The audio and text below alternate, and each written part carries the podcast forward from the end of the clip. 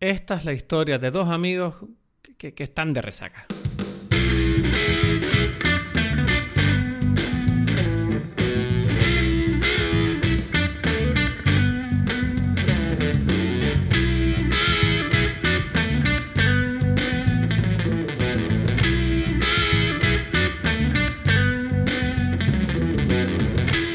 Hola a todos, bienvenidos a Dime Pelis. Mi nombre es Cristo Gacielo, aquí desde Tenerife. En breve vamos a conectar con Edgar Aponte desde Berlín, como siempre. Tengo muchas novedades, eh, llevamos un poquito desaparecidos este episodio. No recuerdo cuándo la última vez que subimos un episodio, pero solo decir que en el tiempo que ha pasado entre el episodio anterior y este, Edgar y yo por fin hemos tenido la oportunidad de vernos en persona desde que, este, desde que se creó este podcast. O sea, nuestro primer encuentro en Lanzarote, la verdad que lo pasamos bastante bien, estuvimos una semana allí disfrutando mucho. Eh, en este episodio, desgraciadamente, eso todavía no ha ocurrido, así que no, no se reflejará en la conversación que vas a escuchar a continuación. Pero eh, decirles que eh, va, a salir una serie de episodios que hemos grabado en Lanzarote, que los grabamos de una forma un poco salvaje, ¿no? Eh, al aire libre, en una terraza, se oye viento, ruido, intervienen algunos invitados sorpresa. Tampoco cosas muy grandes, pero bueno, son episodios distintos y además son los primeros episodios de Dime donde grabamos los episodios mirándonos a los ojos frente a frente. O sea que estoy muy emocionado, eh, tengo muchas ganas de que los escuchen, saldrá el primero la semana que viene. Y bueno, volvamos al episodio de hoy, ¿no? en todo caso, decirles que eh, este capítulo lo grabamos la semana siguiente al anterior, por tanto lamento la diferencia en el tiempo de publicación, pero bueno, esto, esto viene justo después del episodio de Druk. Y, eh, o, antes, es que hay un caos aquí con las grabaciones, no sabría decirte. Me he dado cuenta de una cosa en este episodio, y es que me, parece a mí una cosa bonita de Dime Pelis, que es que en realidad, creo que Edgar lo dijo en algún momento, que es que parece mentira cómo utilizamos las películas como excusa para en realidad hablar de muchos temas que se nos pasan por la cabeza o que nos han pasado en la vida. Me parece a mí que es una cosa bastante bonita, que en este episodio pasa bastante. Nos vamos un poquito por las ramas en algunos momentos, pero, pero está bastante bien. Yo estoy muy contento que hayamos podido explorar esta película, porque es una película que llevaba mucho tiempo en mi cabeza. Es Un día de furia, Falling Down, eh, una película del 91, si me acuerdo bien. Estoy haciendo esto sin notas. Y, hacía tiempo que tenía ganas de hincarle el diente a esta película con Edgar y me alegro de, de habérsela descubierto a Edgar, porque Edgar no había visto esta película. Entonces vamos a, vamos a lanzarnos a esta película de, de un director que además ha fallecido hace relativamente poco y, me da un poco de pena que ya no esté entre nosotros, pero, pero yo creo que, que, lo bonito de que un director se vaya es que por lo menos te deja un legado bonito como es su obra que siempre sigue viva con nosotros. En este caso, Falling Down, protagonizada por Michael Douglas, un actorazo como de los que hay pocos. Y si no has visto la película, te, la recomiendo. Mm, disfrútala y luego ponte este episodio. Te dejo con el episodio de hoy, Falling Down, de Joel Schumacher.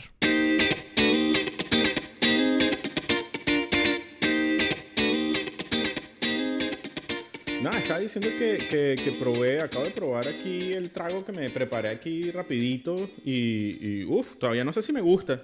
Es lo único que puedo decir. O sea, está, está eh, interesante. ¿Pero qué es? Cuéntame ya. Si empezamos duros ya con la bebida tuya, cuéntame qué, te preparaste para la peli de hoy entonces. Exacto. Bueno, es una, una, bebida diseñada para la película, como siempre intento hacer, ¿no? Esta no es tanto de mi gusto, sino como algo que es como que para mí pega con la película. Además, tiene mucho que ver con la película como te gusta a ti. ¿Qué dirías tú que fuese la bebida de Falling Down, según tú? Algo con Coca-Cola. Con Coca-Cola, por supuesto, ¿no? Porque es la bebida de, esto, ¿no? Esto de cuando el tipo dice, pero ¿qué? O sea, ¿por qué esta lata que Coca-Cola cuesta tanto, no? Entonces me compré aquí una lata de Coca-Cola y este, la serví con algo que para mí, hice como una cosa que para mí tendría que ver con Los Ángeles, porque esta película es en Los Ángeles y entonces como en Los Ángeles es una ciudad muy con un nombre incluso en español, porque hay muchos mexicanos, entonces yo dije, bueno, nada más que un eh, batanga es como un es como un es tequila con Coca-Cola y un poquito de limón y sal. ¿Ah? Entonces esa es la bebida de este de este podcast, ¿qué más, no? O sea, ¿te parece que pues pega, ¿no? con la película? Yo, creo que está muy bien. Yo estoy bebiendo un vino blanco aquí, porque después de la semana pasada dije, yo creo que está bien, ¿no? Beber durante las conversaciones. yo creo que está divertido. Entonces, no sé, si Joe Rogan lo hace, ¿por qué yo no? ¿no? Claro, Vamos a intentar claro. No, no. beber un poquito. Además, es como, es verdad que yo siento que falla un poco eso, que es verdad que a veces se me olvida que al final del día, si yo estuviera contigo en persona, yo estaría bebiendo, seguro. Claro, claro. claro. Entonces, digo, entonces me parece un poco absurdo que haya hecho tantos podcasts bebiendo agua. ¿Qué es eso? Cualquier persona que eso? alguna vez ha estado conmigo en al- cualquier situación, ya sea en una iglesia, en lo que sea, ha estado bebiendo, ¿sabes? Eso es como... No, y, y- y es que por eso yo creo que no hemos tenido patrocinios, no hemos tenido. Todavía, todavía este podcast no ha explotado. Es porque faltaba alcohol. O sea, yo creo que ahora que empezamos ya, a beber un Cristo, poquito. Cristo. Un poquito, ojo, ojo. Si, si alguien nos está escuchando, no, está- no estamos haciendo apología del alcohol. Hay que beber con responsabilidad. Con ¿vale? responsabilidad. Por eso nosotros, por eso nosotros solo hacemos un podcast a la semana. si no estaríamos muy mal. Y se puede hacer publicidad de todos los alcoholes que hay, que hay muchos además, y hay que disfrutar. Sí, ¿qué alcoholes quieren salir aquí? Nosotros aquí, por nada, ¿sabes? Por nada. Regalarnos una botella la ponemos aquí, nos da igual. Mm, mm, mm. Pero. Pero, Que, um, pero bueno, este, no sé, tú, tú, ¿a ti se te ocurrió en medio de tu borrachera del capítulo anterior decir que habláramos de esta película? ¿O tú ya lo tenías pensado así como de repente? No, lo, lo- no me acuerdo. ¿Qué, qué- qué- me, me voy a acordar ahora? O sea, No lo sé, pero quizás lo, lo habías, lo habías sé. empezado a, o sea, a rumiar mientras estabas sobrio y te salió así inspirado en la- no, no sé. O sea, tú sabes que yo tengo mucha nostalgia por las pelis de los 90 y de los 80. Entonces, yo recuerdo que hay una cosa de Falling Down que siempre, me, siempre la tuve presente, que es el póster de la película. Me parece icónico. ¿Sabes? Ese póster de Michael Douglas encima del montoncito ese de, de cemento con el rifle y, y la male- el maletín, ¿no? y, y aparte de eso, es verdad que hay una canción que siempre he tenido eh, cerca, ¿no? Como que es de un rapero que se llama This is la Pest, es un rapero francés que tiene una canción que se llama... eh, joder, ¿cómo se llamaba? Bueno, no me acuerdo cómo se llamaba la canción, pero era una canción que básicamente reco- re- re- contaba de nuevo la historia de la película de Falling Down desde un punto de vista el suyo, pero como que él vive la película, ¿sabes? Como en su barrio haciendo lo mismo, va al McDonald's, pide las cosas. Entonces, claro, es verdad que esta película, no sé, o sea, siento como que no, es de esas películas que, que las conocía, pero siento que no me había sentado a verla en serio, ¿no? Y digo, vamos a verla porque tengo entendido que, no sé, a mí me parecía como una de las pelis eh, como más famosas, ¿no? De la carrera de Michael Douglas. Y además está dirigida por Joel Schumacher, que todos conocemos, ¿no? Por las pelis de Batman, pero que yo me he dado cuenta que es un director que tiene una filmografía muy ecléctica, ¿no? Como muy... Como muchas, muchas cosas ha hecho este hombre muy distintas. Y, y entre eso y que, que, bueno, que nos abandonó hace poco, dije, bueno, no sé, me apetece verla. porque Vamos a. Me gusta mucho hurgar en películas que están como muy establecidas en la cultura popular, que uno nunca a veces, ¿sabes? Como que las da muy por sentadas, pero nunca se detiene a verla, a dedicarle el 100% de su atención. Igual que nos pasó con Akira recientemente, como que la tenía tan vista, digo, no, voy a sentarme a verla de nuevo ahora. Mm, y no sé, o sea, vamos a, vamos a ver qué tal, ¿no? Esta película. ¿Tú, tú, ¿Cuál fue tu, tu impresión cuando te la propuse? Mi impresión fue, o sea, tú me la nombraste y dije sí, ¿por qué no? Porque además siempre he estado como, he estado pendiente, ¿no? No la había visto y... ¿No la habías visto? No, no, no, eso es algo interesante porque, no sé, porque ahora que la veo, además, me llama la atención eh, lo importante que, que, que, no sé si que es, o sea, sí, o sea, no, no como película necesariamente, pero por lo menos como influencia, es, tiene, o sea, es increíble, ¿no? Y, y eso sí lo sabía, la influencia que esta película... Pues yo no lo sabía. ¿No? O sea, y si te parece, vamos a entrar ya con la sinopsis y me vas contando Eso, cuál es esa eso, vamos influencia allá, porque, dale, dale. porque no lo tengo claro yo. Falling Down, eh, conocida en España como Un Día de Furia, por cierto. Bueno, eso lo comentamos ahora. Falling Down por Joel Schumacher cuenta la historia. Un día caluroso en Los Ángeles combinado con sus habituales atascos provocan que de repente Bill Foster, un ciudadano aparentemente normal, se revele violentamente y de forma destructiva contra una sociedad que para él ha perdido el rumbo, enfrentándose a las constantes frustraciones que le rodean mientras lucha por cumplir su único objetivo, regresar a casa para celebrar el cumpleaños de su hija. Exacto, muy, muy acorde.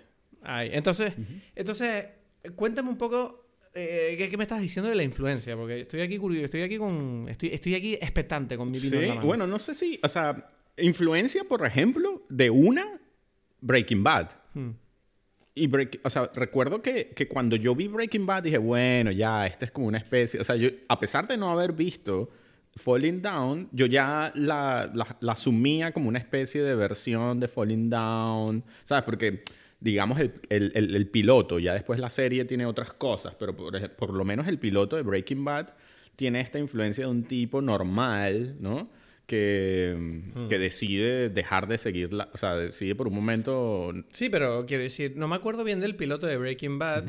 No, no, para, para, para hacer esta conexión, pero mm, Walter White se supone que lo hace porque no le queda otra porque se va, se va a morir de cáncer. Ya, ya. Mientras que el otro es más bien como, como, como que está harto, pues. O sea, está hasta la polla de todo. Está frustrado con, la, con, con un mundo que él considera que está siendo injusto con él. Ya, pero en- incluso Breaking Bad yo te diría que, que lo de la, eh, la, la enfermedad es como la cosa que le da una justificación más universal, ¿no? Que lo hace más fácil para que todas las personas se digan, bueno, este tipo no es un malo, ¿no? Que es algo que, que en la película de Falling Down mm, por mucho tiempo uno no sabe qué pensar. Entonces eso es como más artístico, por, por poner algo, más complicado. Pero en la serie, en Breaking Bad, en realidad lo de la enfermedad, como digo, es, es accesorio. Principal es esta noción de que este tipo siente que él no ha hecho eh, lo que es capaz de hacer y que no y que la, la gente se lo lleva por delante, todos lo tratan como un estúpido. Recuerdo muy mu- mucho esa sensación de que la esposa, como que, o sea, se- había como una sensación de que esta esposa lo trata como un estúpido, eh, es un, o sea, los, los jóvenes del colegio también, ¿no? Como que, como si no eres nadie, ¿no? Y es como que él dice, no, yo sí soy Sí. algo, ¿no? Vale, sí, entiendo que en ese sentido. Pero en Falling Down, el personaje de Ben Foster, o sea, de Bill Foster, no sé, yo no, yo- no- no- la película te- no nos cuenta bien No, cuál es no, su no, relación no. con sus semejantes. No, no, o sea, no. excepto la relación que tiene con la mujer. No, no se sabe, o sea, no se saben muchas cosas. O sea, me refiero es más bien como a esta sensación general, generalizada. Vale. O sea, o sea, y otra vez, yo desde el punto de vista de que no había visto la película, entonces es distinto, ¿sabes? Como que la energía, la, la forma en que tú vendes esta película o la que la gente la recuerda, incluso como a general general, es esta idea de un tipo normal que no aguanta más y se vuelve loco y quiere matar gente y quiere, ¿sabes? Como eh, Sí. acabar con todos. Pues no, no sé si acabar con todos en realidad. O sea, está como molesto y ya no voy a, a seguir las reglas de la sociedad. Y esa noción es la noción de Sí. Breaking Bad, en cierta forma, ¿no? Es como que, mira, ¿sabes? Yo no voy a dejar de ser aquí como lo, lo que se supone que uno tiene que ser, sino como que yo voy a ser quien soy y ya. O quien, no sé si quién soy, quien, quien podría ser eh, una persona que, que tiene un- una importancia, no sé si, ¿no? O sea, ya sea A no mí- moral, ¿no? No sé, a mí me parece interesante que la película, o sea, me encanta cómo comienza, ¿no? Con, con ese plano que, mm, que empieza desde la cara de, de Michael Douglas, creando esa tensión y, y dando la vuelta, ¿no? Por todo lo que le rodea, enseñándonos todo lo que a él le está como molestando. Y- y- y ese, y ese plano, por cierto, tiene un fallo bastante grande, que se nota que el coche de él está abierto para que la cámara pudiera entrar. Si te fijas, cuando la cámara vuelve, se ve claramente que el lado Ya. izquierdo del Pero a mí no me parece eso un fallo, y a mí me pareció increíble. Yo la, No, ya, es una, Yo cuando la vi es una ahorita- tontería, pero bueno. Eh, Claro, es que, es que me da risa porque es eso. Es cuando yo la vi y yo normalmente soy como sensible a estas cosas, pero yo estaba como que, ya va, ¿cómo acaba de pasar esto? Que no me acabo de dar cuenta de cómo el- la cámara sale de un lado para otro. Y me, me, me, quedé como un poquito como, como, wow, estos tipos lo hicieron muy bien, ¿no? ¿Sabes? Sí, pero claro, este, lo que te decía es que este plano, claro, te introduce a este tipo, ¿no? Y lo que me parece interesante de la película es cómo te presenta a Bill Foster de una manera que tú en el principio tienes la impresión de, bueno, este tipo está harto, no sabemos por qué, pero te identificas mucho con él. Y es curioso cómo poco a poco la película te va revelando como, bueno, este tipo tan normal no es, No. ¿sabes? No, no, no, no. Eso. Y yo no sé si. Hay una parte de mí como que. O sea, está, eh, creo que encaja dentro del mensaje de la película, pero al mismo tiempo me daba un poquito de pena, porque de repente te das cuenta que, como que esa, em- esa, esa- esa- forma que tú tienes de empatizar ¿no? con Bill Foster al principio, en realidad es un engaño por parte de la película, porque, porque este tipo en realidad tiene problemas grandes de. ¿Sabes? Tiene algunos tipos de trastornos de conducta bastante fuertes, ¿no? Y, y claro, me parece interesante cómo eh, al mismo tiempo Bill Foster es como es, es- es el villano de la película. Al principio parece el héroe, luego de repente se va convirtiendo en un villano y al final es casi como una víctima, ¿no? Y, y yo nunca, he- o sea, quiero decir, se me, se me ocurren bastante pocos personajes que tengan tantas, o sea, quiero decir, tanto, tantas facetas en ese sentido, de- de- con respecto a, a la historia. Eh, no sé, o sea, Sí. me parece excelente el trabajo de Michael Douglas en ese sentido, ¿no? Sí, o sea, no solamente eso, sino como es una película de verdad. O sea, yo viéndola esta por primera vez, no sé cómo se había escapado por tanto tiempo esta película, em, me llamó la atención lo, lo rara que es, ¿no? Es una película... Es un poco rara. pa- es- eh, para mí es muy rara, ¿no? En, una, en, en buen sentido. O sea, es una película que muy difícil de definir porque para mí es, mm, es mm, lo que más es casi es como una comedia, ¿no?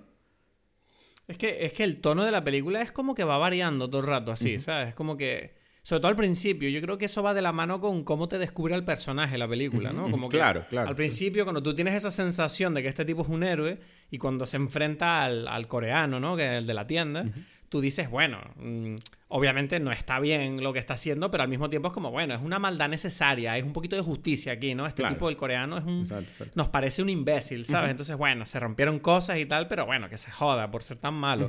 Pero luego de repente cuando tú lo ves en contexto, empiezas a darte cuenta que, bueno, en realidad a lo mejor este, este- el que no encaja es él, no es que la sociedad esté mal, ¿no? Es como que a lo mejor él tiene que aprender a navegar estas aguas mejor. Ya, ahí es que, es que, claro, toda la película tiene esta mezcla de, bueno, lo, de lo difícil que, que es el mundo moderno, por así decirlo, con, o sea, qué tanto es que el mundo moderno, o sea, es esta línea entre el, el mundo moderno puede ser una mierda por muchas razones, pero a la vez es como que, ok, pero tú tienes que saber vivir en él, ¿no? Porque, bueno, estás viviendo en él. Entonces, ¿hasta qué punto lo aceptas o no lo quieres aceptar, ¿no? O sea, como que No sé. hasta qué punto está bien como, bueno, aceptar las cosas y en qué momento no. Y eso yo siento que es algo Pero, ah, genial en ese sentido de la película, porque es como, es algo que es eterno, eso va a pasar siempre, ¿no? Exacto, pero, pero al mismo tiempo hay una parte de mí que cuando estás viendo la película yo estaba un poco confuso, porque, a ver, o sea, uno de- decididamente, como hemos dicho, ¿no? Bill Foster es un poquito, mm, o sea, es un tipo que está mal, de, tiene problemas, ¿no? Pero al mismo tiempo es verdad que el, el mundo que te presenta la película es un poquito, por momentos, muy forzado, ¿no? Es como que de verdad la gente es súper agresiva con él y todo el rato todos son problemas siempre. Es como que problemas que en la realidad no serían tan fuertes. En esta película da la impresión de que todo el mundo se pone de acuerdo para joder a este tipo siempre. Y, y a- y mi pregunta era como, siempre como, pero es el... O sea, ¿de verdad Los Ángeles es así? ¿O, o lo estamos viendo todos desde el punto de vista de Bill? Sí, que a lo mejor eh, o ese sea, tipo no le habló tan mal. No. Y en realidad él se lo está tomando así. No, pero tampoco, si te pones a ver, tampoco te resuena como algo exagerado. Te puede sonar exagerado una A tras mí o- sí. Eh, al- te- o sea, yo creo, o sea, mi punto, lo que yo creo es que suena exagerado que sea Mm. una tras otra. Pero una sola, tú te la puedes imaginar en cualquier ciudad grande. Sí, pero ¿Entiendes lo que quiero no decir? sé, o sea, como que, tú vayas a un sitio Sí, pero había- y, por ejemplo, y que, Sí. y que los precios de las cosas estén súper altos eh, y que no tenga sentido, es lógico.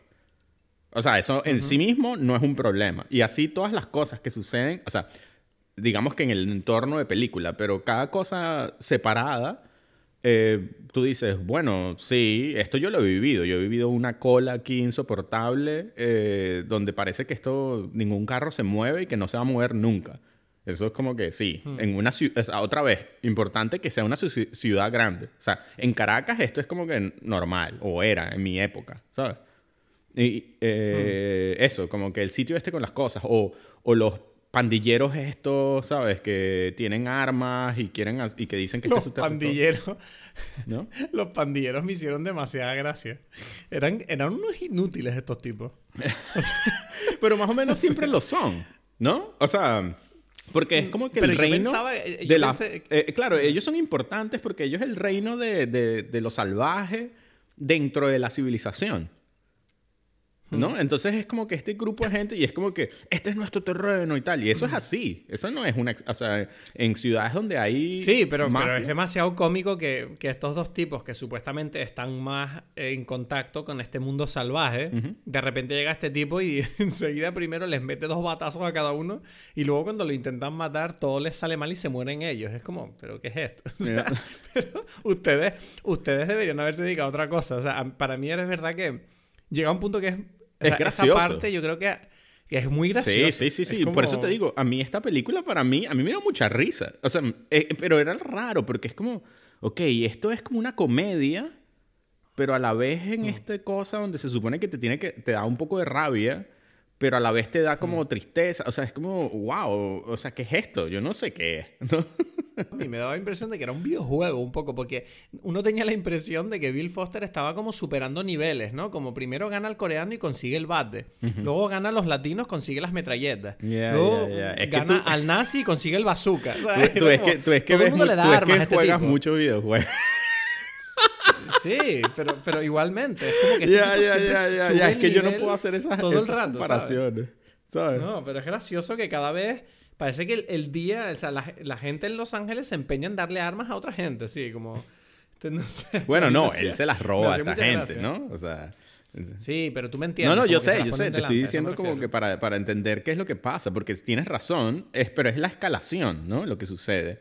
Hmm. Y, y, la escalación em, también es una forma, es algo importante de la película. Esta, o sea, bueno, de todo drama, ¿no? Este drama tiene que escalar de alguna forma. Y yo siento a mí me parece curioso que es esta película que es emblemática por ser probablemente la primera que explica este fenómeno de, de ok, vamos a ver, este tipo en principio vive en una sociedad desarrollada que donde él tampoco es el último eslabón de la sociedad, o sea, que él está más o menos bien, a pesar de que él no tiene trabajo, uno aprende en algún momento y tal, o sea, como que, ok, tiene sufrimientos, pero, pero no es lo mismo ser un tipo sin trabajo en Los Ángeles en los años, o sea, en los 90, que yo qué sé, en África, en, no sé, ¿sabes? Ahora o antes, da igual, ¿no?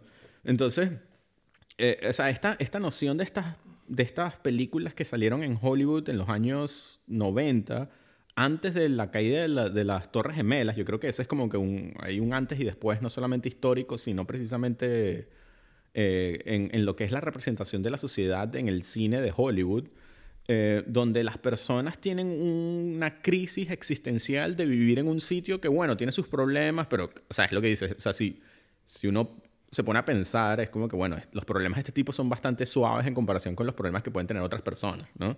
Pero lo entendemos, o sea, eh, o sea eso es lo bonito del arte, que te, que te permite decir, mierda, que bolas vivir en esta situación, ¿no? En esta en, este, en esta ciudad absurda. Y, y claro, a mí, a mí... O sea, para mí, para mí había un... tranquilo que ahora te dejo seguir. Pero había una parte de mí que tenía esa duda siempre de... Pero Los Ángeles es tan dura como la pinta la película o, está un poquito exagerado esto. Si tú me preguntas a mí, no me pareció tan dura. ¿no? Porque yo también me estaba riendo. A mí, sí me lo pareció. O sea, no sé, yo sentí como que en esta película estaba pasando lo mismo que en Seven, ¿no? Que, que, que la ciudad es como otro personaje de la película que constantemente está como de fondo tratando de, o sea, como que informa mucho sobre, sobre por qué la historia está teniendo lugar, ¿no? O sea, no sé, o sea, tuve esa impresión y dije, no sé si es que a lo mejor la película, o sea, de verdad esto es un reflejo de cómo es la vida en Los Ángeles y tal, pero no sé. Tenía esa duda por la presencia de, la película, ¿no? Yo creo que así como a ti te pasa esto de, mm, o sea, como o sea, estas experiencias que cada uno tiene te, te informan y, te hacen esa comparación. Claro, tú, o sea, entre Canarias, ¿no? Por un lado, y después Madrid, que, o sea, no sé si alguna vez fue parecido a algo así como Los Ángeles es como, bueno, todo esto parece exagerado, pero en comparación con Caracas, para nada, ¿no?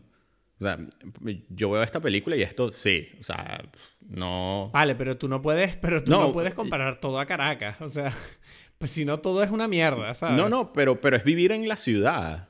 ¿sabes? Ya, sí, te entiendo. Es, como que. Pero por ejemplo, yo viví en Madrid, tú lo sabes. Por eso, no, no, y por eso te dije, pero Madrid o sea, yo no sé en qué momento, cuál es la Madrid que se parezca más a Los Ángeles. Es que creo que nunca. Ninguna. Nunca, nunca pasó, Ninguna. ¿sabes? Entonces, por eso, Imposible. por eso eh, entiendo que a ti te parezca que no es posible, pero yo viéndola es como sí, totalmente. O sea, es hasta... O sea, otra vez, estamos hablando de entorno película, ¿no? Que es como que, por supuesto, este tipo vive el peor día que puede vivir alguien, algo así, pero... Pero digamos que es, es factible, no es, no es nada muy raro. Sí, pero hay una parte de mí que no deja de pensar que el peor día que está teniendo lo, lo está provocando él mismo. Ya, ya, sí ya, mismo, no. Y yo creo que la película sabe eso también, ¿no? Es como que, bueno, ya va. Sí, es, es verdad que la película no le, no le perdona nada a él tampoco. Como que, Que mira, eso yo creo que es lo que salva la película un poco, porque si no sería un- una alegoría un poco supremacista, un poco rara, ¿no? No, es que claro, bueno, pero es que eso es lo, interesante de, estas historias, es eso de que, mira, es que, ¿qué pasaría si en efecto esto sucede así? Es que es más complicado que simplemente, bueno, esto es un, nazi loco o lo que fuese, ¿no? Y, a mí me gusta mucho, como dijiste tú, esa, esa, esa sensación de, de, de, por un lado, ciudad, ¿no? Esto es como una ciudad-ciudad. Em, y además, a mí, yo no dejaba de pensar, decía, wow, este tipo, esta película es del 93, ¿no? Y, Sí. y ¿cómo se llama? Em, eh, Columbine es, eh, o sea, la, la masacre de Columbine es de qué año? ¿Pasó en qué año? ¿Sabes? En el 99. En el 99, bastante, o sea, muchos años después.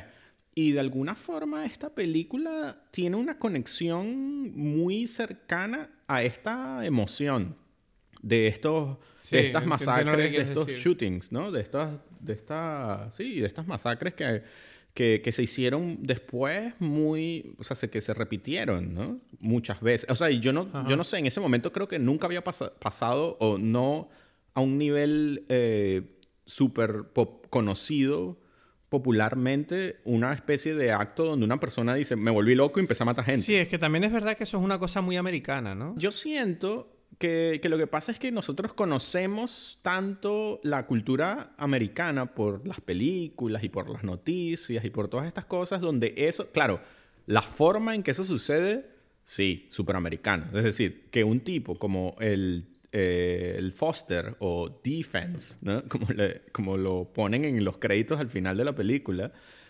hace esto Sí. de que se vuelve loco y, y- y empieza a matar gente, ¿no? Es algo que en ese sentido sí es muy americano. Pero hay la posibilidad donde hay gente que hace masacres en otros países, pero claro, no es este tipo, o sea, claro, cada país tiene versiones distintas. Ah, Por, por un lado es importante que haya como todo este tema de las armas fáciles, ¿no? Que es algo que sucede en, esa, en ese contexto en Estados Unidos eh, especialmente. Pero, mm, yo qué sé, un, un malandro venezolano, brasileño y tal, que va y mata un poco de gente, eh, es una versión distinta de esto, ¿entiendes?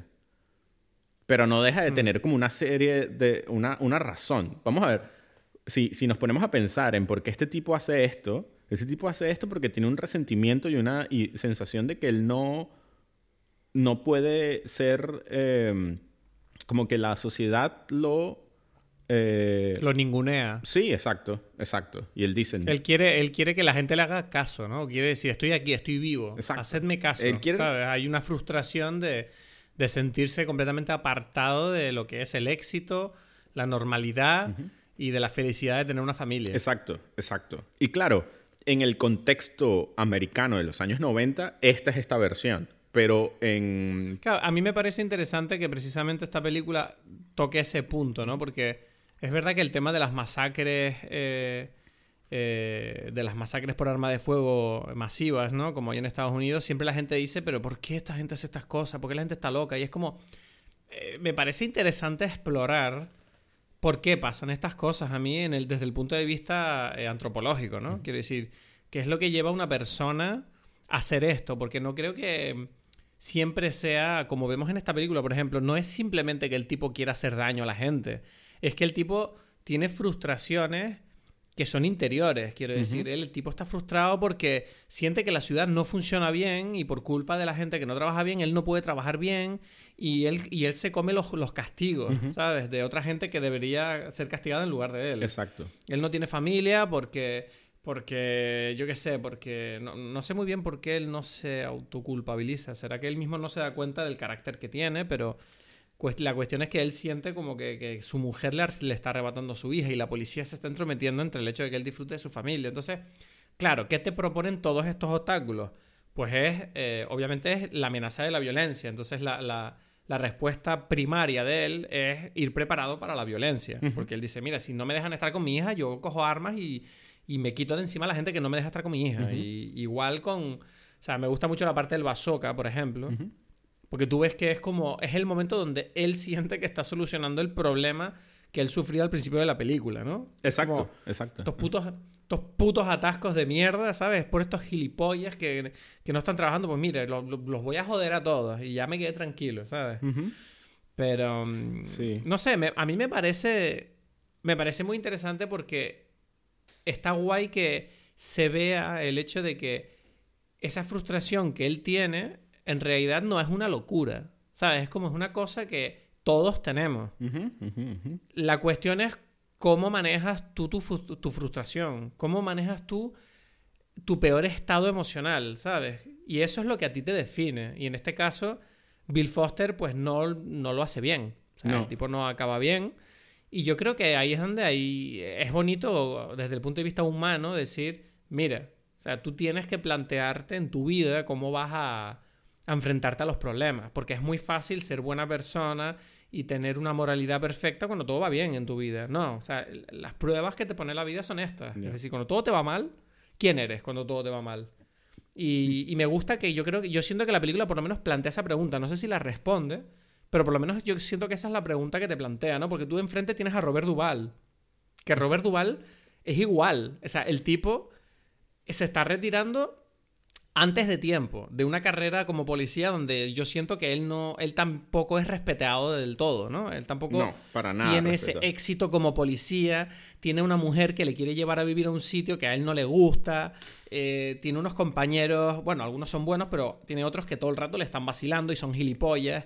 Y tú sientes que este policía, Robert Duval, eh, que no me acuerdo el nombre ahora, también está frustrado con su vida.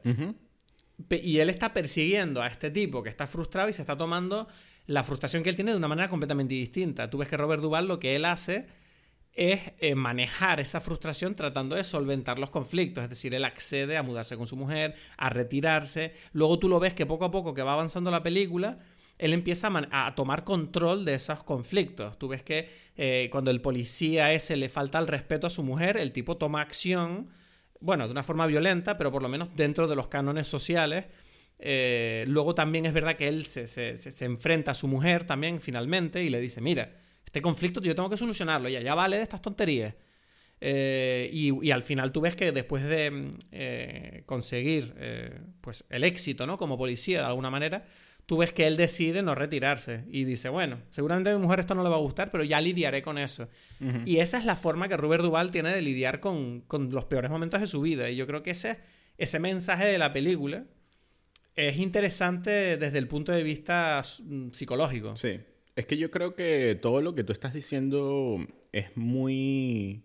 Es, el tema de la película y es muy profundo e eh, interesante e importante porque, eh, eh, por ejemplo, eso del resentimiento, que es lo que siente, que es lo que uno al final termina como que concluyendo que es la, como que la energía que mueve a el personaje de Michael Douglas, es algo tan que mueve tanto, ¿no? Es esa cuestión de en qué punto de la sociedad, o sea, como que esto es obviamente importante para la película, tu posición en tu entorno, ¿no?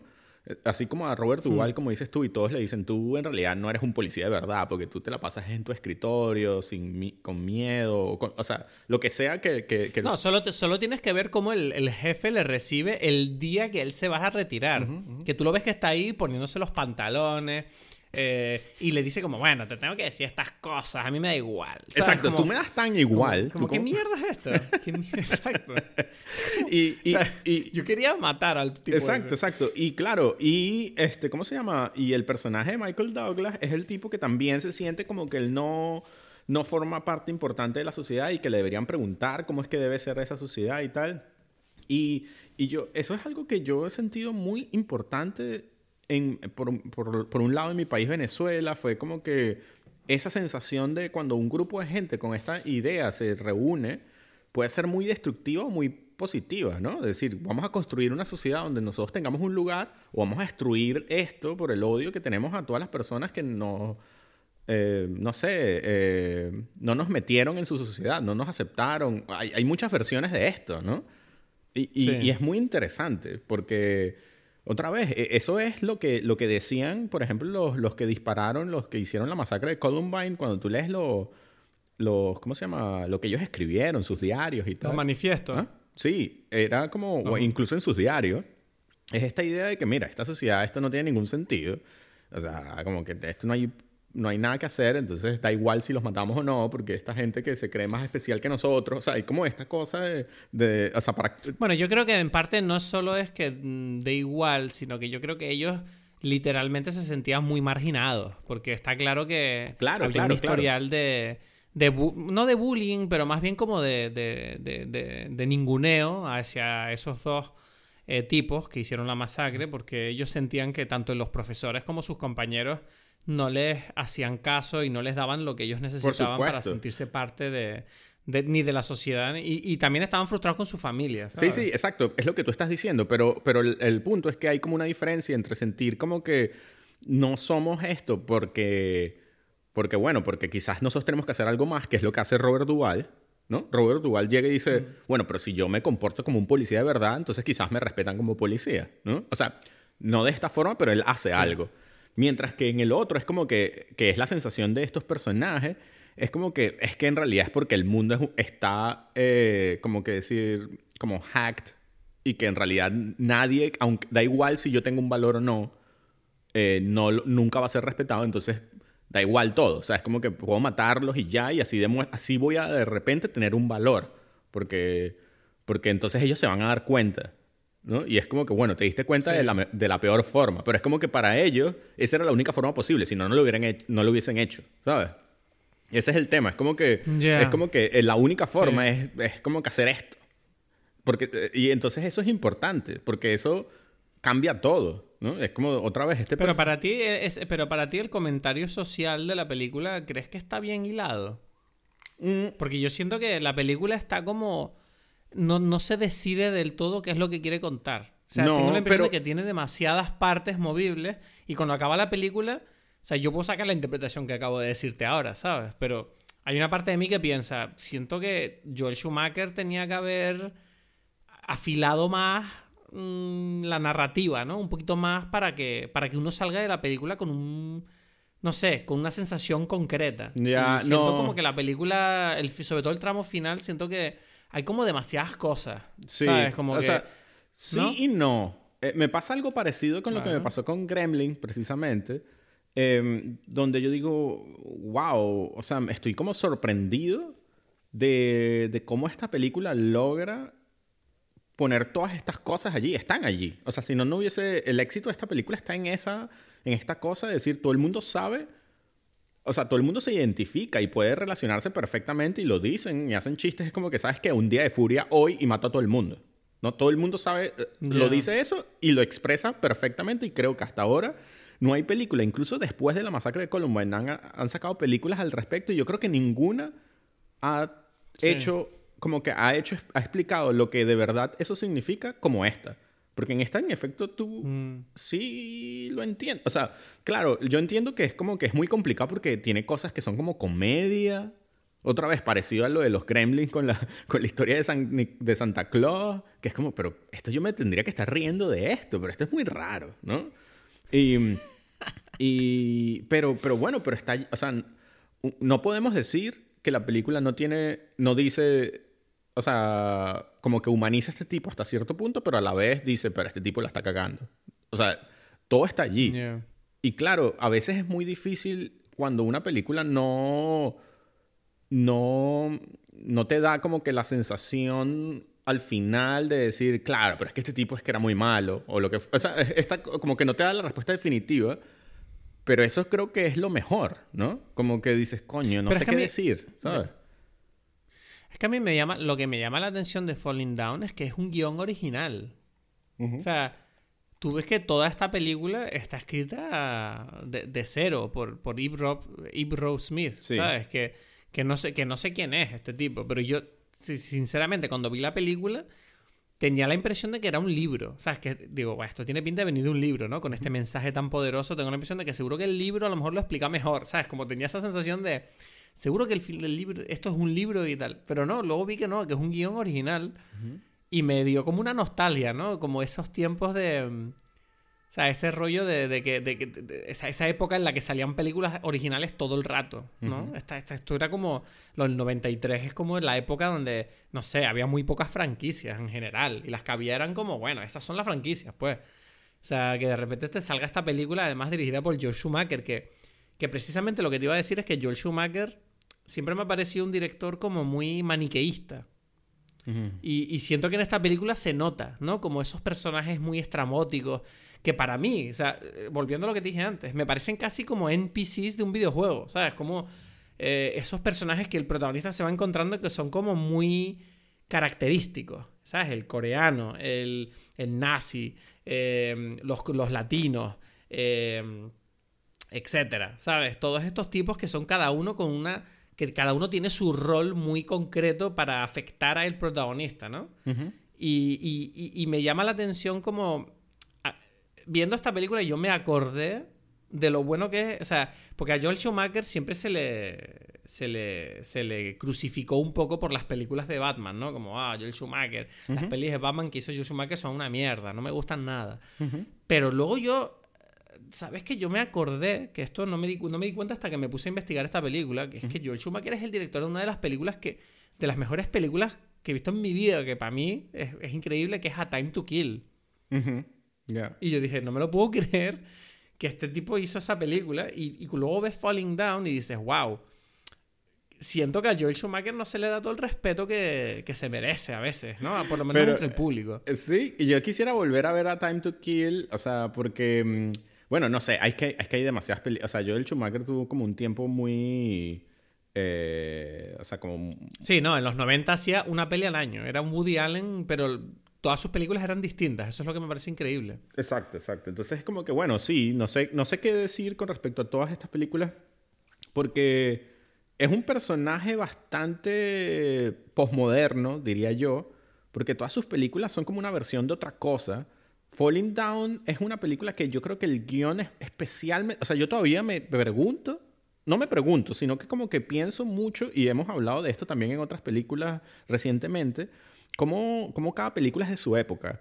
Y, y, eso es como que la palabra de eso del zeitgeist, para mí es especialmente interesante con respecto a Falling Down, pero también porque es como que, wow, todas las cosas que están ahí presentes en Falling Down son cosas que todavía podríamos estar hablando, y es lo que dices, o sea, como que vemos esta película con los ojos actuales, con lo que se habla actualmente de, de, la, de, no sé, de la cultura americana y, y de cosas por el estilo. De Los Ángeles. Eh, y es como que, wow, ya va, este tipo es un, un racista loco que empieza a matar gente. Entonces, al principio podrías decir que sí, pero después dices, bueno, no, porque es como que, o sea, como que este es como que la, empieza siendo como la caricatura que la gente se imagina hoy en día con respecto a los alt-right people, ¿no? Que es como que vamos a matar a este coreano, vamos a matar... Claro, hay una duda mía durante la película, porque uno tiene la impresión de que, de que la película, eh, por lo menos los personajes, ¿no? Como que le intentan meter, en encajonar en eso, ¿no? Como trabajó en, el mundo militar. Exacto. Y tú ves que durante la película se mete con mucho con extranjeros. Exacto, exacto. Y tú ves que, el tipo es blanco y además tiene un corte de pelo que es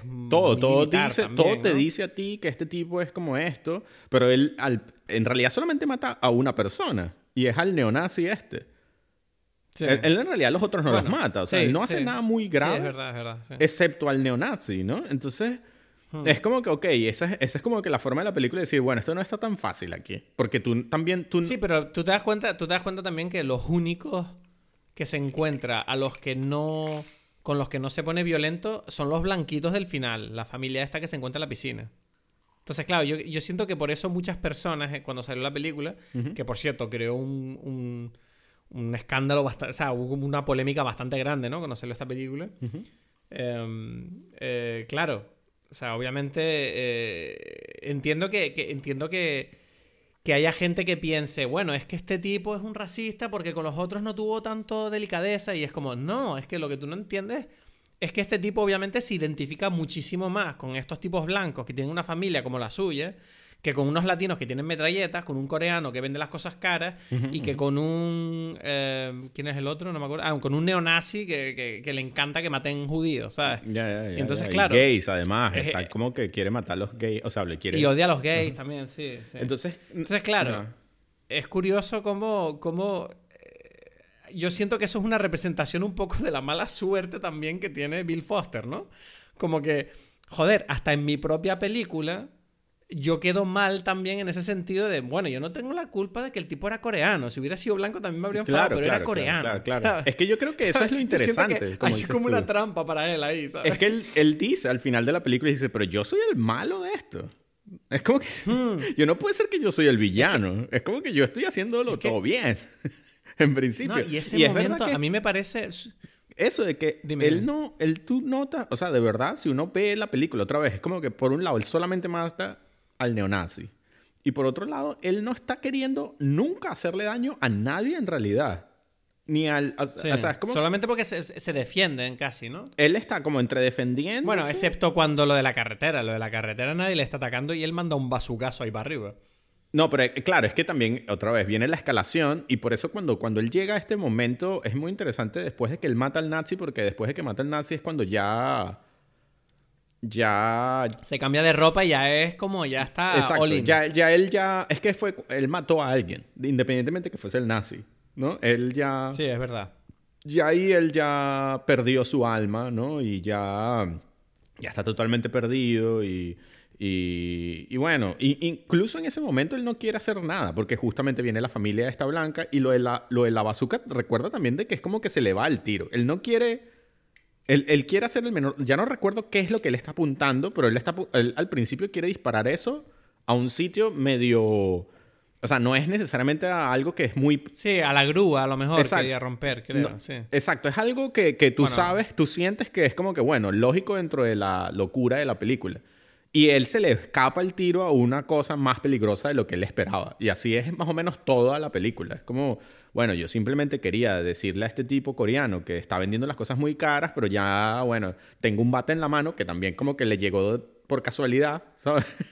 Y, y es como que, bueno, te voy a romper tu cosa, ¿sabes? Porque...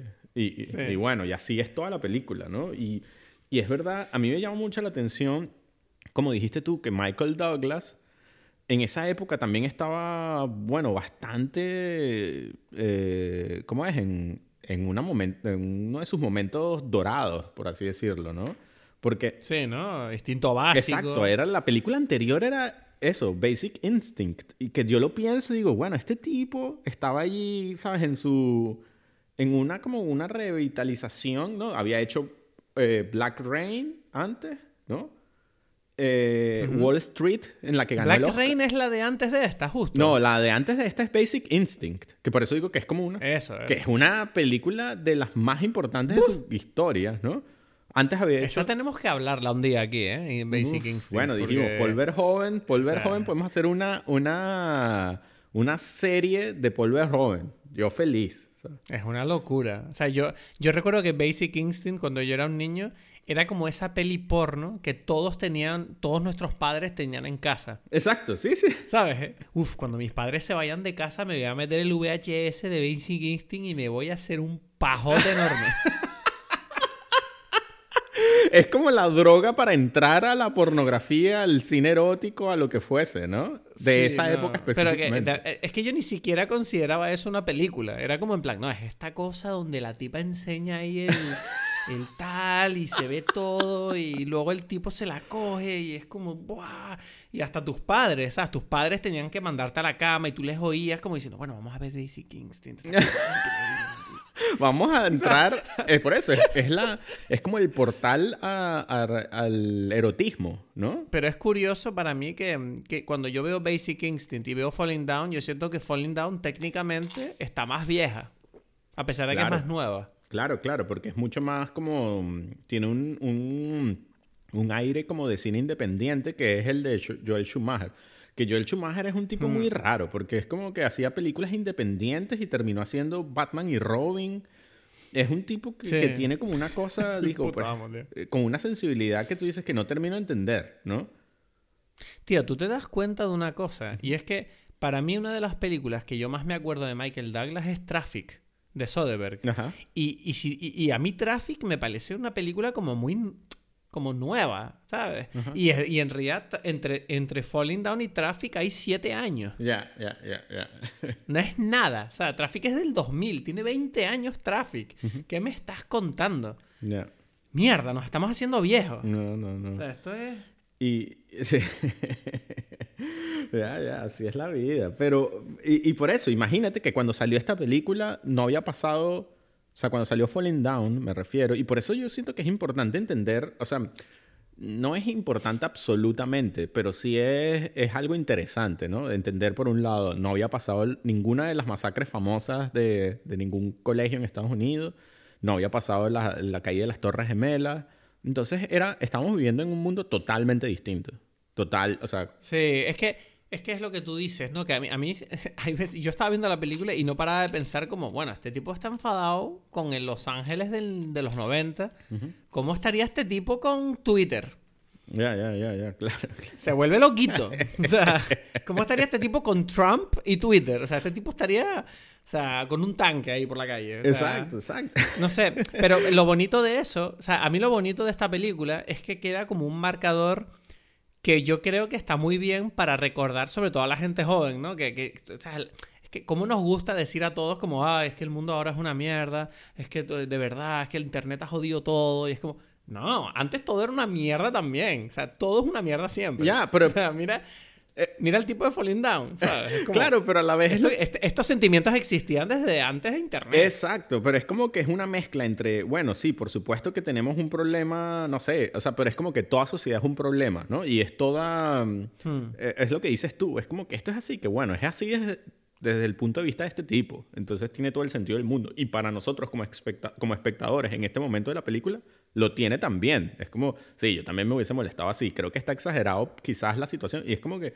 en realidad no, pero uno la, puede, la podría vivir así tranquilamente, que es lo que me parece más interesante de, de esta película, es esa, esa noción donde uno dice como que en cierta forma entiendes por qué este tipo está haciendo esto.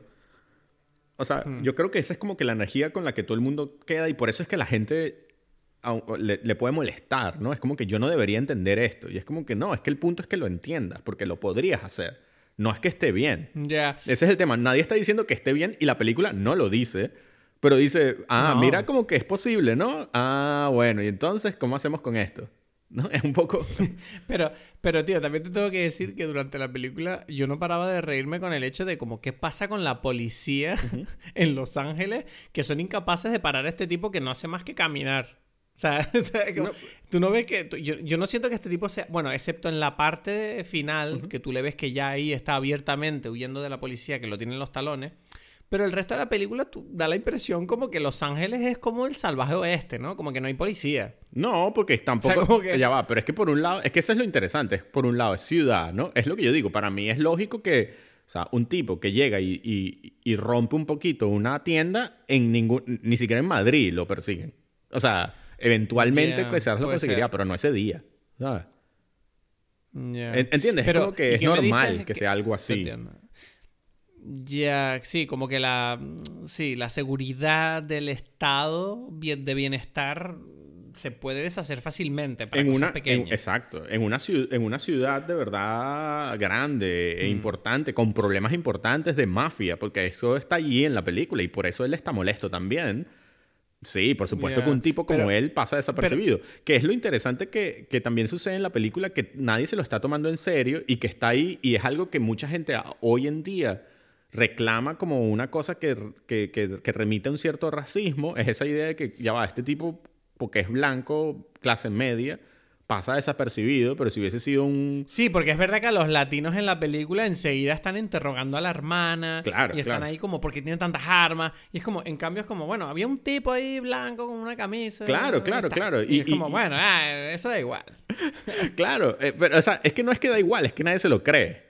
Ese es lo gracioso, ¿no? Sí, es como que no, el mundo dice no que ya te estás que inventando esto. está aquí disparando a los latinos. ¿qué Claro, porque, porque tiene, tiene sentido. Es como que ya va. no- ustedes son unos mafiosos. ¿Sabes? Este otro tipo hasta hoy no existía.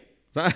Como... De hecho, trabajaba para el gobierno. Exacto, ¿sabes? entonces Era como que no puedo pensar, o sea, no puedo, o sea, la- el, el razonamiento lógico no me va a costar, excepto el de Robert Duvall, que está como en este sitio especial, que, que bueno, que por eso es el, el que llega a verlo. Ahora, Pero- que estamos hablando pero de Robert Duvall, hablemos mí de Pendergast. algo... no, hablemos, hablemos de Pendergast. Porque este tipo, ¿qué, ¿qué le pasa a este tipo con las mujeres? Yo quería decirte precisamente qué te- que- que- que- cuál es la relación de él con la... con la... con la compañera... Es que, es que es raro eso, porque hay un rollo ahí. me gusta mucho ¿Verdad? eso, Porque ¿no? yo- Decirlo. No, pero yo estaba todo el rato, o sea, mira, yo estaba viendo la película con mi novia y hay un momento, ¿tú sabes el momento donde él por fin se pone asertivo con su mujer? Sí. Hay una ambulancia sonando de fondo. Si alguien está escuchando esto, no, que no, lo siento, no tengo un estudio. Eh, el tipo cuando se pone asertivo con la mujer, con, con su mujer, tú ves que la compañera se está partiendo el culo, ¿no? Sí. Porque supuestamente uno tiene la impresión durante la película como que la mujer de Pendergrast eh, como que está celosa de su compañera. ¿No? Como que dice, bueno, esta tipa te quiere a ti, ¿sabes? Como cuando, obviamente, para mí por lo menos, yo siento que hay más una relación de padre-hija, ¿no? Como que la paternal. Pero igualmente hay un punto raro ahí, porque me pareció súper gracioso que cuando él está siendo asertivo con su mujer, o sea, mi novia se enfadó un montón con la compañera, como de qué te ríe, que- de qué se ríe la hija de puta esa. ¿De qué se ríe? Que el tipo está ahí teniendo problemas con su mujer. ¿Qué? Le parece bien, ¿no? Porque ella se quiere coger al tipo, seguro. Esa hija de puta. y yo era como... Yo me estaba meando de la risa. Como te dije, ¿no? Yo siento que la relación entre ellos es más paternal que otra cosa. Pero hay... Es verdad que hay un punto extraño, Sí, ¿no? Hay no, un- para mí no es Un solo interés muy fuerte de ella de, hacia él. Como que... que- porque esta tipa opina tanto de lo que este tipo quiere hacer con su vida. O sea, Ya, ¿por ya, qué? no. ¿Qué pasa Sí, aquí? sí. Pero Para la no película no, resuelve paternal. nada ahí con eso. No, no, porque Para ti no es que- solo paternal. Para mí no, pero es que ese es el... Pero no, da igual, porque es que yo siento que eso es otra vez la magia de, de, de las películas. Es como que... hmm, no todo es... O sea, yo no sé cómo es tu vida. No tiene que estar todo perfectamente explicado. O sea, el mundo es así de complejo. ¿no? Exacto, no, no, yo no sé cómo es, pero es como que uno no, uno no, no tiene como relaciones donde es como que, y que, ah, contigo yo soy el papel del padre y o contigo soy el papel del hermano. No, uno es como cosas y de repente como que, ah, no sé qué está pasando aquí, hay algo, quizás no. No, pero yo siento que la película hace muchos esfuerzos para mostrar a Pendergrast eh, bajo esa lupa de su relación con las mujeres. Porque Claro. tú ves, por ejemplo, cuando visitan a la madre de Bill Foster, tú ves como Pendergrast enseguida saca las herramientas que él tiene para ganársela, ¿no? Claro. Como que él dice, bueno, esta tipa ya sé, yo ya sé cómo manejar a esta mujer. ¿Sabes? Yo ya, ahora ya, sé- ¿sabes? Estos ratos es como él maneja sus relaciones con las personas femeninas y me pareció curioso como que la película tomara tanto detalle con ese, de, ¿sabes? Con ese tema. Claro, Y pero la ¿por impresión qué? como que es ese, ese es el sustento, ¿no? Como, como su relación con, con su matrimonio y Sí. con, con todo lo que afecta a su matrimonio, ¿no? Claro, porque, por, ¿por qué? Porque es que él es el, como dijiste tú ya antes, él es la moneda, el otro lado de la moneda de, de defense, de Foster. Claro, claro, sí. Y exacto, sí. él tiene el problema de que no se la pudo llevar bien con su esposa y con su hija, ¿no? Claro. O sea, es como que él tiene un problema. Claro. Entonces es como que el otro no lo tiene, pero lo interesante es que sí Mm. tiene un problema. ¿No? Es como, Tiene un problema, pero sí. es eso, es como que, problema, ok, sí, imagínate que, que el personaje de, de, de Michael Douglas, o sea, Defense, esté con su mujer, sería como Pendergast. Algo así, es como que, bueno, estarías con él, pero quizás, o sea, bueno, más o menos es, eh, o sea, es un poco el juego que te hace eh, eh, pensar la película. Es que quizás tampoco estaría feliz, ¿sabes? Hmm. O sea, es como que, ok, ¿qué significa eso, no? Te, te tengo que decir que otra cosa que me parece absurda es el hecho de que, o sea, la mujer de Bill se pasa toda la puta película sabiendo que el tipo va para su casa y la tipa está ahí esperándole. O sea, es como... Bueno, no está a esperándolo. este te- ella, ella llama a la policía. Ya, espera, pu- para la policía, pero si yo de verdad tuviera miedo de este tipo en cuanto el tipo me dice, mira, hoy voy para tu casa, es como, mira, coges a la niña y te vas para otro lado. O sea, es como, siento que el único motivo por el que la tipa se queda en su casa es por la película.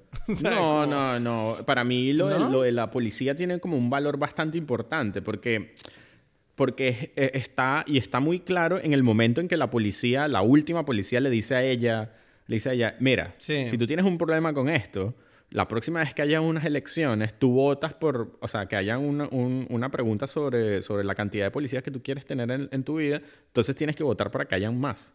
Y, y, lo digo por qué, porque es como que no es casualidad que esto es una cosa social. Y, o sea, de, de, de, esta sociedad en esta ciudad, ¿no? Que hay como una cantidad de policía, hay una cantidad de personas, de seguridad, etcétera, etcétera. Y, y que ocasiona este tipo de, de, sociedad en la que vive esta gente que le parece mal o bien, dependiendo de quién eres. Y, y, ¿Y qué pasa? Este, o sea, porque es como que tú quieres actuar, tú quieres hacer algo. Esa es la forma en que lo haces. O sea, es la, policía se lo dice. Es como que el mundo civilizado hace esto, que no es lo que hace Defense, ¿no? Es como que, ok, yo tengo que cambiar el mundo, yo tengo que agarrar aquí como una pistola y ponerme a matar gente o lo que fuese. Eso es interesante, esa, esa, eso es algo que está ahí. Pero podemos eh, reconocer el hecho de que yo siento que en esta película el, el, el papel de la mujer de Defense siento como que no, no está del todo explorado. Yo siento que el punto de vista de ella está como muy ligero. O sea, como que no sabemos realmente cuál es el punto de vista de ella más que por, el, por las explicaciones que recibimos a través de Pendergrast y las acciones del propio Defense, ¿no? que por cierto, le empezaba a llamar Defense por ti. Yo lo llamaba Bill Foster hasta el minuto 35 de este podcast, pero bueno. Yo me estoy basando solamente en los créditos de la película. En los créditos, sí. No, sí, en, cuando en las cosas que he leído de la película, mucha gente lo llama Defense también. Pero me llama la atención como. Yo siento que la parte final donde Defense está con se encuentra ya por fin con la mujer porque la mujer es retrasada mental y teniendo la opción de huir a cualquier sitio huye a un pier sin salida a 100 metros de su casa pues eh, claro en esa parte donde él está con la mujer yo siento que lo único que vemos de esa escena es como la obsesión que él tiene por estar con la hija pero no estamos viendo del siento que no queda bien reflejada el sufrimiento que ella está sufriendo por haber estado con este tipo, ¿sabes? Mm. Porque no está del todo desarrollado el personaje de ella, ¿sabes? Luego llega además Pendergrast y ya es como, bueno, tú, la mujer que se vaya aquí, porque esta película es de Pendergrast y de The Defense, ¿sabes? Claro, claro, pero es que, es que, es que, sería otra película, en cierta forma. Y, yo siento que lo interesante también es, mm. o sea, y claro, lo que dices tiene razón, tienes razón también porque, porque en ese momento ya la película ya este tipo está bastante loco porque, o sea, para mí un momento importante es cuando él se da cuenta, cuando él está viendo los videos de cuando él estaba con, con, con, con, la hija, o sea, cuando ellos estaban todos juntos en su cumpleaños, que él está ahí, yo no recuerdo qué es lo que sucede, pero es como que él está ahí molesto con la esposa, como que cállate la boca, no sé, es como que, la trata mal. Sí, hay, eh, que sí, ahí es donde da un poquito de... Me gusta mucho el final también de la película. O sea, esta película yo siento que tiene un círculo muy bonito porque el comienzo de la película me parece que está súper bien hecho y el final también, ¿sabes? Con ese vídeo de las vacaciones de ellos que muestran lo que Defense eh, idealizaba, ¿no? Esta idea de una familia feliz que él quería tener y por la que finalmente murió tratando de alcanzarla, ¿no? Es como... Sí, sí. No sé, siento que esta, esta, esta película yo siento que es buena porque es una película que tú la ves y a mí, o sea, es la norma que yo creo que ya la he nombrado en varios episodios de este podcast y la seguiré diciendo, que es la de que si tú al día siguiente o, los dos días siguientes de haber visto una peli todavía estás dándole vueltas o pensando en la sensación que te produjo, yo creo que la peli es buena. Sí. Da igual si la sensación es buena o y, y esta película a mí me ha dejado pensando mucho, porque yo... A ver, esto es una confesión bastante eh, personal, pero es verdad que yo tengo mis problemas de conducta y tengo que admitir que yo me siento bastante reflejado en Defense. O sea, yo siento que yo tengo algunos de los problemas, ¿sabes? De él, pero me refiero en el sentido de, de mis problemas de pareja, ¿sabes? Como que yo también tengo ese, ese demonio, ¿no? Dentro, ¿no? De a veces no saber controlar eh, el tono o de, o a lo mejor de frustrarme o de enfadarme por cosas que no debería, ¿sabes? Y es como, me da, cuando yo vi la película es verdad que me da mucha pena el final porque hay una parte de mí que, que, que lo veía como, ves, por eso ¿Sabes? Por eso es importante trabajar sobre uno mismo, porque si no acabas, acabas ahí con un tiro en el estómago en medio del, del mar. Es como... No sé, o sea, para mí fue como muy triste. Había una parte de mí como que estaba terminando de ver la película y estaba como un poco dolido por dentro, como... Era una herida bonita en el fondo, sea, Es, es de esas heridas que tú dices, vale, esta herida me despierta a, a, querer ser mejor persona, pero al mismo tiempo era como, joder, qué mierda, ¿no? O sea, qué mierda qué pena me da el tipo que, ves que el tipo, obviamente, conscientemente, el tipo tenía buenas intenciones, a pesar de que no le salían bien, ¿sabes? Ya, ya, ya. No sé. Sí. Un poco. No sé. ¿Tú, estás bien con, tú estás bien en tu vida, tú estás, bien contigo mismo. que si yo quiero ir a matar gente. No, a mí en realidad nunca me ha pasado eso.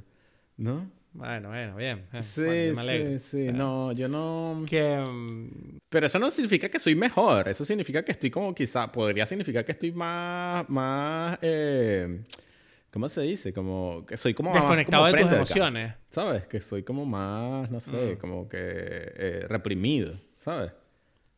es verdad. Yo siento que en esta película yo soy defense y tú eres Pendergast. Yo sería como un Pendergast, total. Sí, sí, sí. Sí, y yo soy, yo soy defense, total. total. Qué mal todo, qué mal. Que, bueno, entonces dime, para, para ir concluyendo, o sea, entonces a ti Falling Down Estás contento de haberla visto, ¿no? Te, te sorprendí con esta propuesta. Sí, sí, sí, sí. Me, me, me, me, Sí, no sé si. Sí, son muchas cosas. Sigo como sorprendido como, y, y, y, la tengo como decir, ok, esta película tiene como un puesto importante en, en la historia, ¿no? Y es como que, además, porque te, te, ayuda a entender, no sé si entender, pero por lo menos a pensar en, en, en muchas cosas. Eh, que, que en cierta forma lo que más me gusta es que universaliza la problemática norteamericana, ¿no? De una forma no muy, no, no necesariamente superficial y fácil, ¿no? O sea, quizás la gente que estará en contra de la película dirá que sí es superficial y fácil.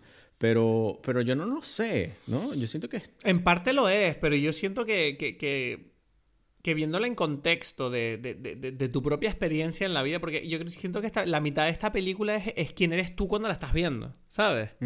Hay una parte de mí que piensa como que, que esta película está apelando a tus experiencias personales y a quién eres tú. Entonces, claro, claro obviamente, eh, eh, depende de quién seas y cómo veas esta película y, y qué nivel de conciencia tengas cuando la estés viendo eh, te va a afectar de una manera u otra. Habrá gente que vea esta película y diga, bueno, esto es un imbécil que está aquí disparando, que no tiene sentido esto. Porque yo, yo entiendo que esta película perfectamente alguien la vea y diga, es que esto, esto, para mí no tiene sentido, porque este tipo está haciendo estas cosas. Ah. Si es una persona, yo nunca haría eso, eso es horrible. Pero al mismo tiempo, ¿sabes? Es como, me gusta que esta película yo siento que es como un test de Rorschach, un poco, ¿no? De psicológico. Hay, hay, hay algo de eso ahí. Bueno, las mejores películas creo que son eso, ¿no? Que es como que que te muestran como cosas distintas, porque, porque tienen... Y esto a pesar de todos sus defectos, ¿no? Que, que la película no es perfecta. No, no, no, pero aún así es eso. cumple su cometido, yo siento. Es, es, raro eso, lo que yo digo. A mí lo que más me, me fascinaba por lo, por lo en cierta forma defectuoso que era, era todo esto de que se supone que esto es como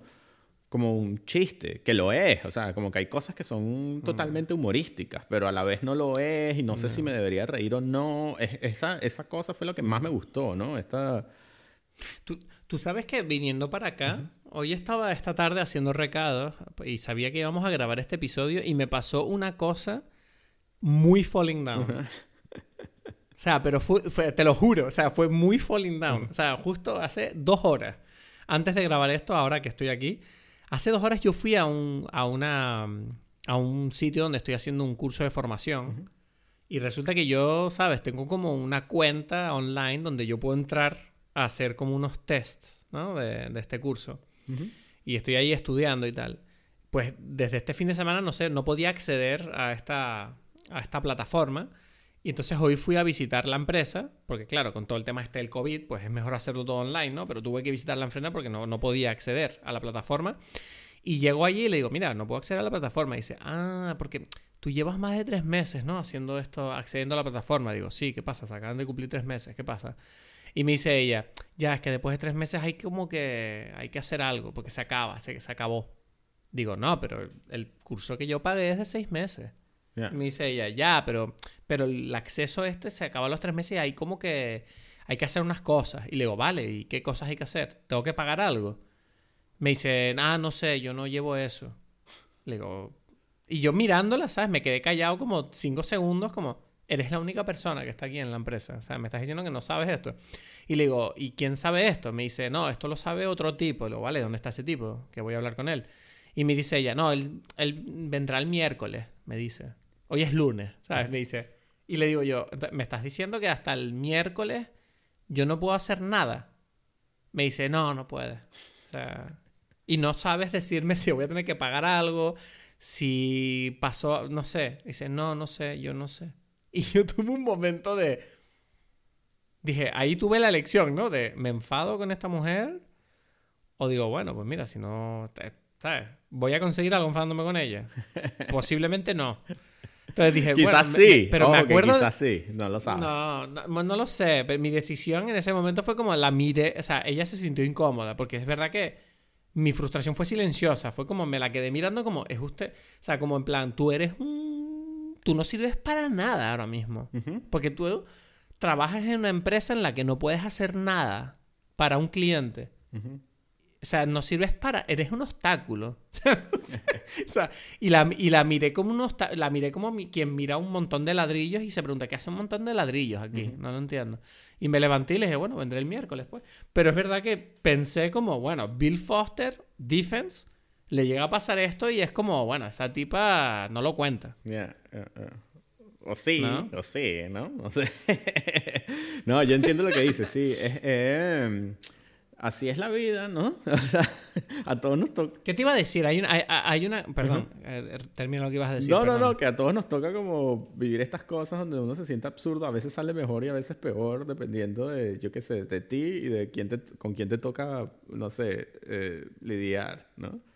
Pero ¿qué ibas a decir? Te, iba a decir una cosa. Me he dado cuenta que mm, eh, hace unos capítulos, hace unos episodios, nosotros propusimos la idea de hacer reviews o sea, poner una nota a las películas con una onomatopeya. Ya, ya. Bueno, tú propusiste eso, ¿no? Bueno, pero tú estabas de acuerdo, me dijiste. sí, sí. A veces. no. Ahora me entero que no. A veces yo estoy de acuerdo, así como esperando y que vamos a ver si se le olvida esta, esta cosa. Qué hijo de puta es. ¿No te gustaba la idea? A mí me gustaba. hijo de puta. Eres un cabrón. Bueno, pues nada, no lo hacemos entonces. O sea, yo voy a hacer un, voy a hacer un debate en Instagram y que la gente nos diga que si les gustaba, porque a mí me gustaba la idea de poner una nota con, con un ruido. bueno, se puede hacer el debate, pues, ¿no? Se puede hacer el debate. O sea, tú, o sea, tengo que poner el debate. O sea, tú no te planteas simplemente, bueno, vamos a hacerlo un segundo. Yo me tengo que tragar tus putas bebidas. yo te propongo que tú me digas con, un, con una palabra qué opinas de la película y es un problema. Ah, bueno, una palabra sí, una palabra sí. Claro, ¿no te acuerdas? No, tú dijiste un ruido. No, pero era como, yo qué sé, como si yo te digo, ¿qué te pareció Falling Down? Y tú tienes que ser, imagínate, si la película te parece una mierda, tú dices como, meh, ¿qué es eso? ¿Sabes? eso, no, bueno, ya, pero eso está cambiando un poco porque al comienzo era, era una, una, un ruido. No, pero no era. O sea, tú me entiendes. O sea, yo. Era un ruido, Cristo. No, o sea, ¿qué fue, ¿qué fue lo que hicimos cuando propuse el tema ese? Hicimos algo así, como, sí. No, no, no, no, era como, era como un ruido.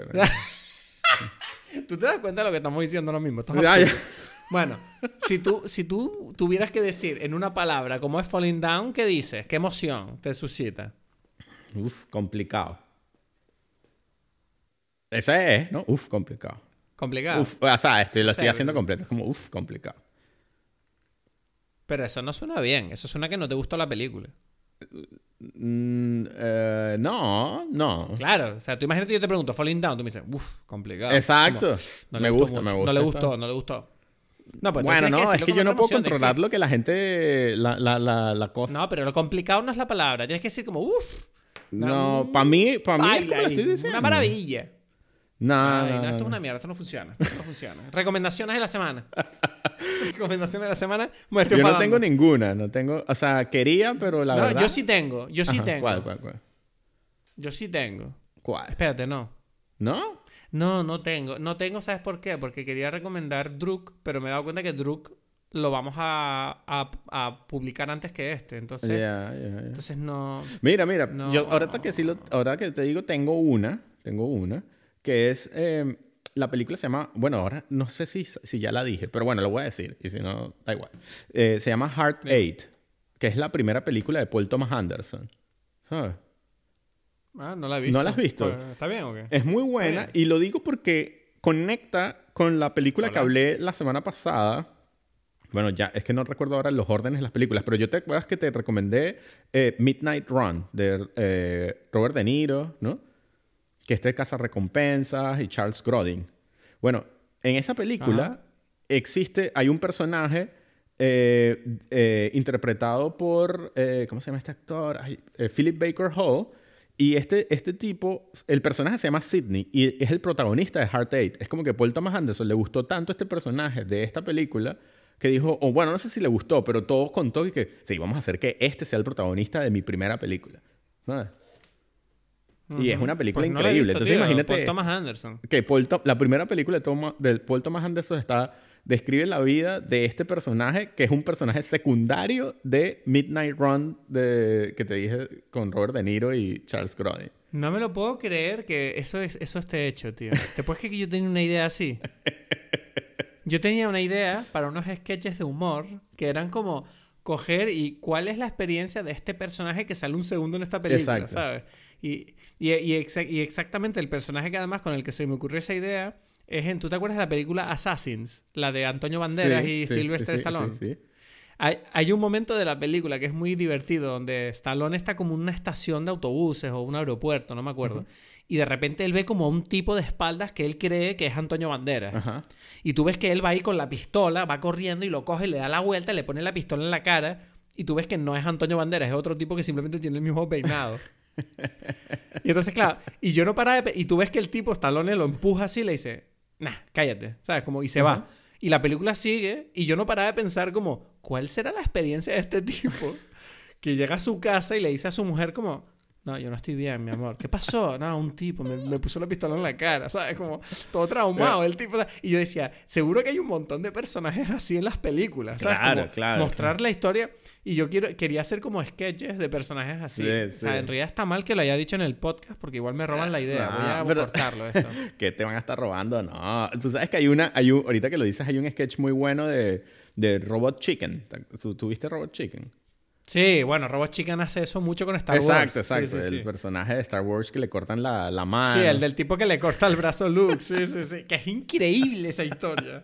Que el tipo es diseñador y arquitecto. Exacto, y- exacto. Y, luego, con- y luego sin el brazo no. O sea, para quien no lo sepa, en, en- en Una Nueva Esperanza, ¿no? En el episodio 4, cuando Luke está en, en Tatooine, en el bar, el brazo que le corta a este tipo que le está hablando en, en Alien. Obi-Wan, es Obi-Wan el que le Sí, corta el brazo, me sí, parece. Obi-Wan le corta un brazo a este tipo que les amenaza supuestamente y en realidad en el, en el sketch eh, se ve que el tipo está diciéndole como, oye, me gusta mucho tu ropa, es increíble. Y el tipo como que le corta el brazo y luego llega a su trabajo y pierde el trabajo y la mujer le deja, es como todo horrible. Como- Eh, me pareció, o sea, de verdad, búsquenlo en YouTube, está maravilloso. Es muy bueno, es muy bueno. Que bueno, entonces nos vemos en el próximo episodio. Eso, ahí. Hasta la semana que viene, pues. Hasta la semana que viene. Qué maravilla. Hola a todos, espero que hayas disfrutado mucho de este episodio. El próximo episodio empieza nuestro double feature de los episodios salvajes en Lanzarote. Una película increíble nominada a los Oscar anunciado hoy, Sound of Metal. No te lo pierdas aquí la semana que viene en Dime Peli.